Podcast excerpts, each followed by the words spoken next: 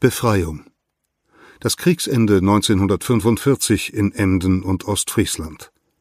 Eine EZ-Serie von Edzard Wagener und Martin Klose. Gelesen von Peter Kämpfe. Episode 4 Operation Duck über Ems und Leder nach Leer. Samstag, 28. April 1945, Bingum, Driver, Esklum. Ein nasskalter Tag, mit heftigen Regen und sogar Hagelschauern. Es ist jetzt kurz vor drei Uhr am Nachmittag. Seit gut einer Stunde schießen kanadische Artillerie und Sherman-Panzer Salve um Salve auf die gegenüberliegenden Ufer von Ems und Leda. Tiefflieger greifen die deutschen Stellungen an, wo sich die deutschen Soldaten tief in ihre Unterstände und Erdlöcher auf und hinter den Deichen ducken. Einer davon ist Ernst Neuhauser, Matrose einer Marineersatzabteilung, die hier in den noch verbleibenden Tagen des Krieges gemeinsam mit dem Volkssturm als letztes Aufgebot die Stadt verteidigen soll. Erst vor wenigen Tagen hat sich der gerade 18-Jährige beim Rückzug aus dem Reiderland über den Fluss gerettet. Wir mussten zurück und versuchten ans andere Ufer der Ems zu kommen. Die einen hatten Glück und kamen mit dem einzigen Boot mit, wir anderen mussten auf Brettern schwimmen drüber, erzählt Neuhauser. Jetzt liegt der junge Matrose auf der rechten Flussseite im Schützenloch und ahnt, dass der erwartete Angriff auf Leer begonnen hat. Im Schutz des Bingomer Sands warten die ersten beiden Kompanien der Glans in ihren Sturmbooten auf den Befehl zum Angriff. Weiter flussaufwärts bei Driver und an der Leder bei Esklum sind die beiden anderen Regimenter der 9. Infanteriebrigade auf dem Sprung über den Fluss nach Leer. Für die Soldaten ist es längst nicht der erste Einsatz dieser Art. Water Rats, Wasserratten werden die kanadischen Soldaten genannt. Sie gelten als Spezialisten für amphibische Operationen wie die Sicherung der Scheldemündung bei Antwerpen im Herbst 1944 oder die Überquerung des Rheins bei Emmerich im Frühjahr 1945. Auf dem Oldambt Meer bei Windschoten in den Niederlanden haben die Water Rats die letzten Tage intensive Manöver mit den Booten abgehalten und nun liegt der letzte Fluss zwischen ihnen und dem Ende des Krieges. Hinter dem Deich bei Bingum ist Corporal Joe Sullivan im Gefechtsstand seines Bataillons aktiv in den Auftakt des Angriffs eingebunden. Die Mission trägt den Decknamen Operation Duck. Ich war für die Kommunikation zwischen den Sturmkompanien und dem Bataillon verantwortlich und wusste daher aus erster Hand, was an den verschiedenen Landungsplätzen vor sich ging, erinnert sich Sullivan.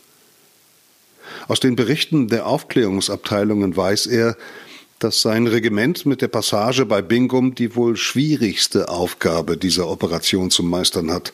Wir wussten um das schwergängige Gelände und den zu erwartenden großen Widerstand, sagt Sullivan. H Hour, 15 Uhr. Go. Die Artillerie hat das Feuer eingestellt. Unterhalb des Bingumer Sands preschen die Sturmboote mit röhrenden Motoren auf die offene Ems. Der Fluss ist an dieser Stelle sehr breit und die Strömung stärker als angenommen. Die ersten Boote mit den schwer bepackten Soldaten treiben ab und müssen gegen den Strom zurück auf Kurs kommen. Wertvolle Minuten gehen verloren und der Zeitplan gerät ins Stocken. Um 15.15 Uhr 15 die Sturmboote der ersten Welle sind gerade erst in der Flussmitte, verzieht sich langsam die künstliche Nebelwand, unter deren Schutz die Glans ans andere Ufer gelangen sollten. Nun liegen die Sturmboote im unmittelbaren Schussfeld und in Reichweite der deutschen Truppen, und diese eröffnen nun ihrerseits das Feuer auf die anrückende Flottille. In einem der Boote der D Company erlebt der schwerbepackte Funker Jack Stevens das massive Feuer die deutschen Scharfschützen versuchten vom Deich aus unsere Steuermänner zu treffen, um die Boote zum Sinken zu bringen, beschreibt der 19-Jährige die bangen Minuten auf der offenen Ems. Stevens Boot erreicht glücklich das andere Emsufer. Andere Boote kentern. Und diejenigen, die sich nicht rechtzeitig von ihrer schweren Ausrüstung befreien können, ertrinken oder werden noch im Wasser erschossen. Aber auch wer es ans Ufer schafft, ist längst noch nicht außer Gefahr. Der Landepunkt war schlammig, und ich steckte, bepackt mit Waffen, Ausrüstung, Munition und meinem Funkgerät im Matsch fest, beschreibt Stevens die gefährliche Situation am anderen Emsufer. Hier fallen weitere Soldaten der Sturmkompanie in dem heftigen Beschuss von oberhalb des Deiches zum Opfer.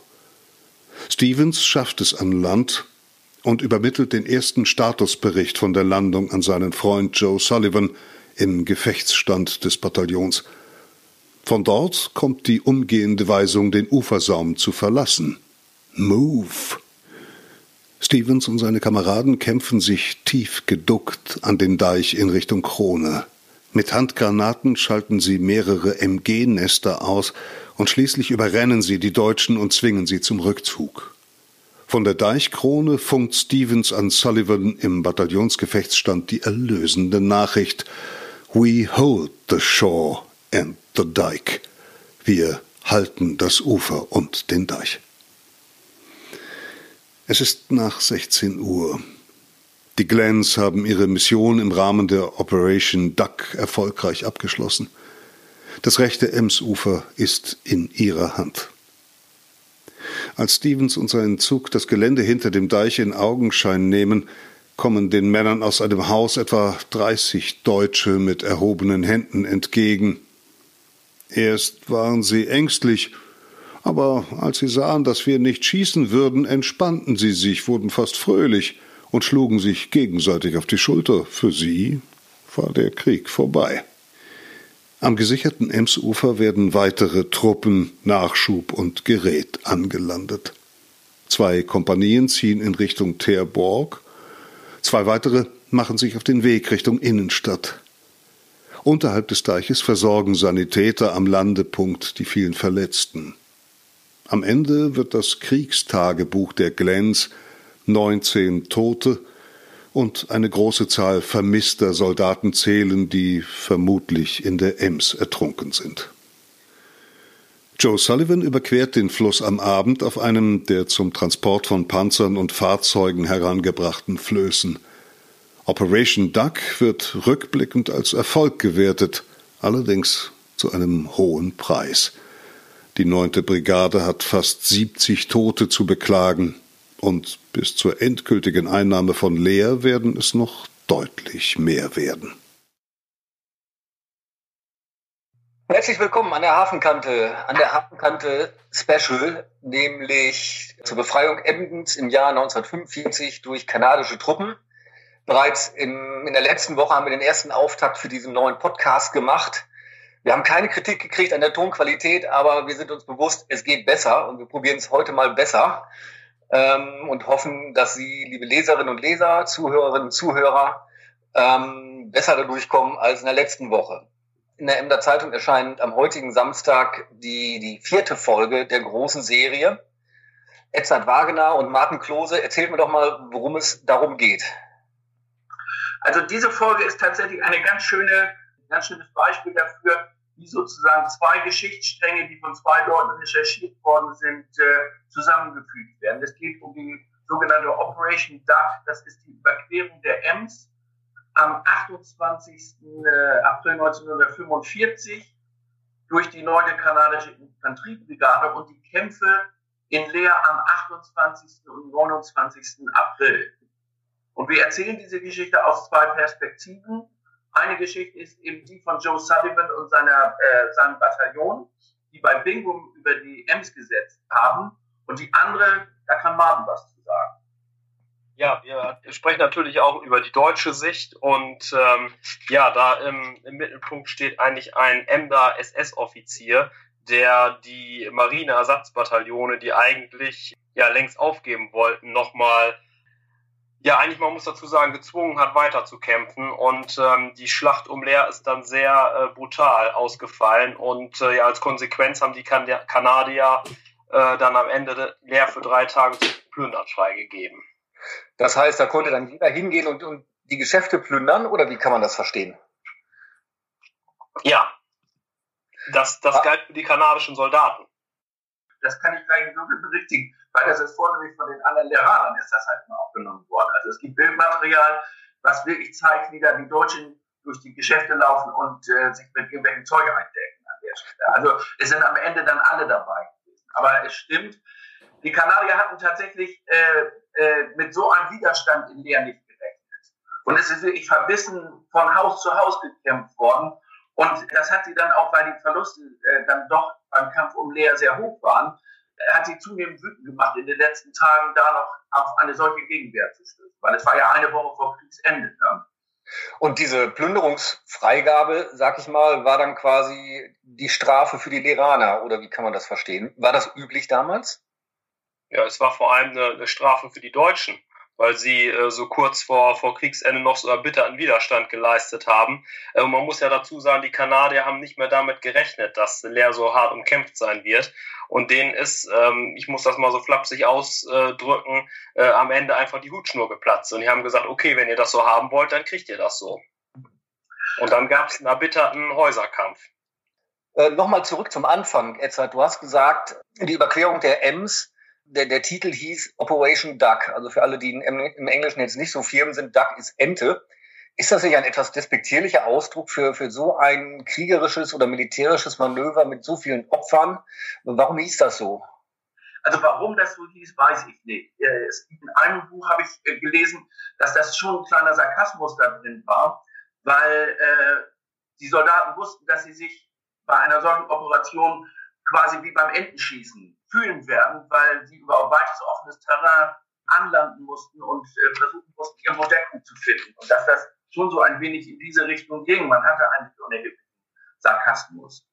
Also die, die Operation äh, war die Überquerung der Ems und Leder an drei Stellen. Einerseits die Leder bei Esplum, das ist so Höhe der Hana äh, Hafenschleuse.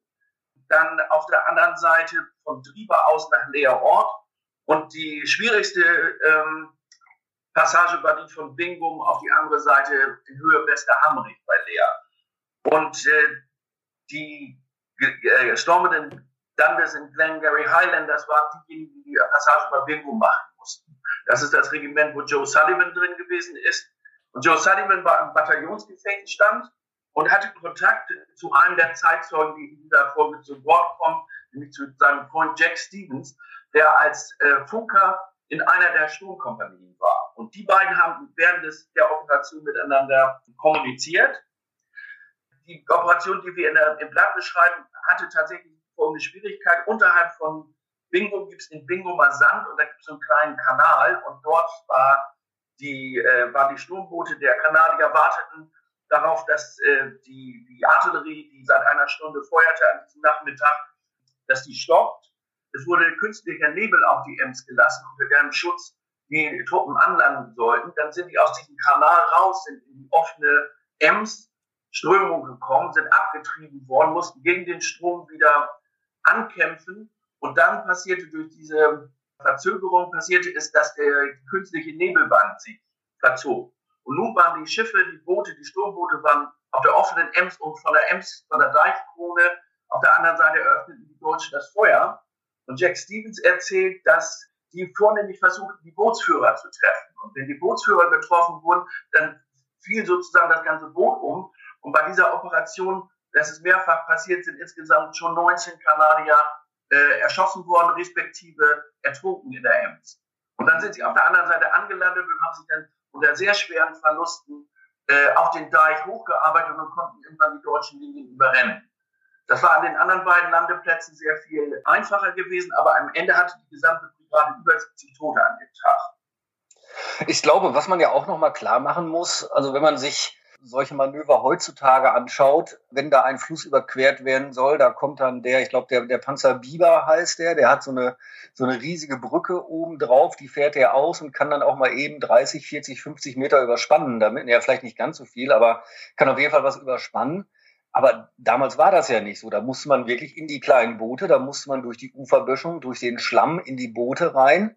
Dann hat die Ems ja damals wie heute doch äh, eine kräftige Strömung. Und ich weiß nicht, wie groß die Boote waren, aber ich, ich glaube, das war, das wäre auch, wenn auch wenn kein Krieg gewesen wäre und keine Nebelwand, wäre das schon ein schwieriges Unterfangen gewesen. Ne? Ja. ja, und von der anderen Seite wird geschossen. Ne? Und ähm, anderen Seite wird geschossen. Muss, muss grauenhaft gewesen sein.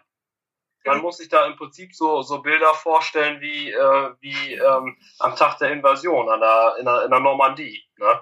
Das äh, ja, muss einfach grausam gewesen sein. Und man verbindet solche Bilder eigentlich immer mit den, mit den großen Kriegsschauplätzen, wie gesagt, Normandie oder, oder Stalingrad oder Kampf in Afrika. Nein, aber das gab es hier auch in Ostfriesland in den letzten Kriegstagen. Mhm. Dazu kommt noch, und das ist äh, eben eine Sache, die, die kanadischen äh, Kanadier, die galten ja als die sogenannten Water Rats. Das waren diese Truppen, die speziell auf amphibische Operationen ausgerichtet waren. Und die waren üblicherweise hatten die sogenannte Buffalo Amphibienfahrzeuge. Nur die waren zur selben Zeit an anderen Kriegsschauplätzen im Einsatz, sodass die Kanadier hier oben mit diesen kleinen äh, Booten, die man auch im Blatt auf den Fotos sehen kann, ähm, äh, die damit rüber mussten. Und das war äh, wirklich ähm, schon ein schwieriges Unterfangen. Also so, sozusagen war sozusagen war Leer dann ein, ein Kollateralschaden oder oder war etwas, was man in Kauf nehmen musste, um weiterkommen, um weiterzukommen nach Emden. Ja. ja, aber vielleicht, Martin, erzähl du noch mal ein bisschen was zu diesen Marineersatztruppen und Volkssturm und diesen ganzen Geschichten. Ja, also das waren wirklich Ersatztruppen. Die Marine-Ersatzbataillone ähm, waren Truppen, die waren eigentlich für den, für den Marineeinsatz vorgesehen. Nur in den letzten Kriegsmonaten, ähm, ja, war auf der, gab es keinen Seekrieg mehr. Es äh, rückten kaum noch ähm, U-Boote aus und dann wurden, wurde dieses ganze abkömmliche Personal in den äh, Landkampf, also in den Endkampf äh, geworfen, so muss man es sagen.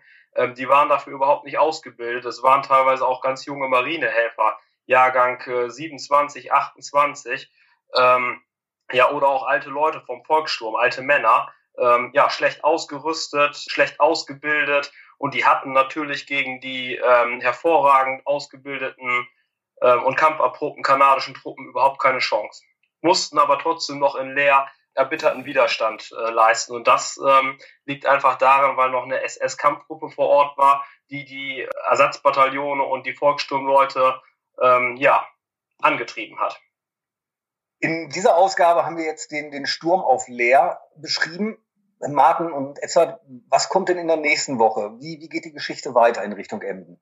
Ja, in der nächsten Woche ähm, ja, spielt sich, spielt sich der nächste Serienteil in dem Örtchen Lugabirum bei Leer ab.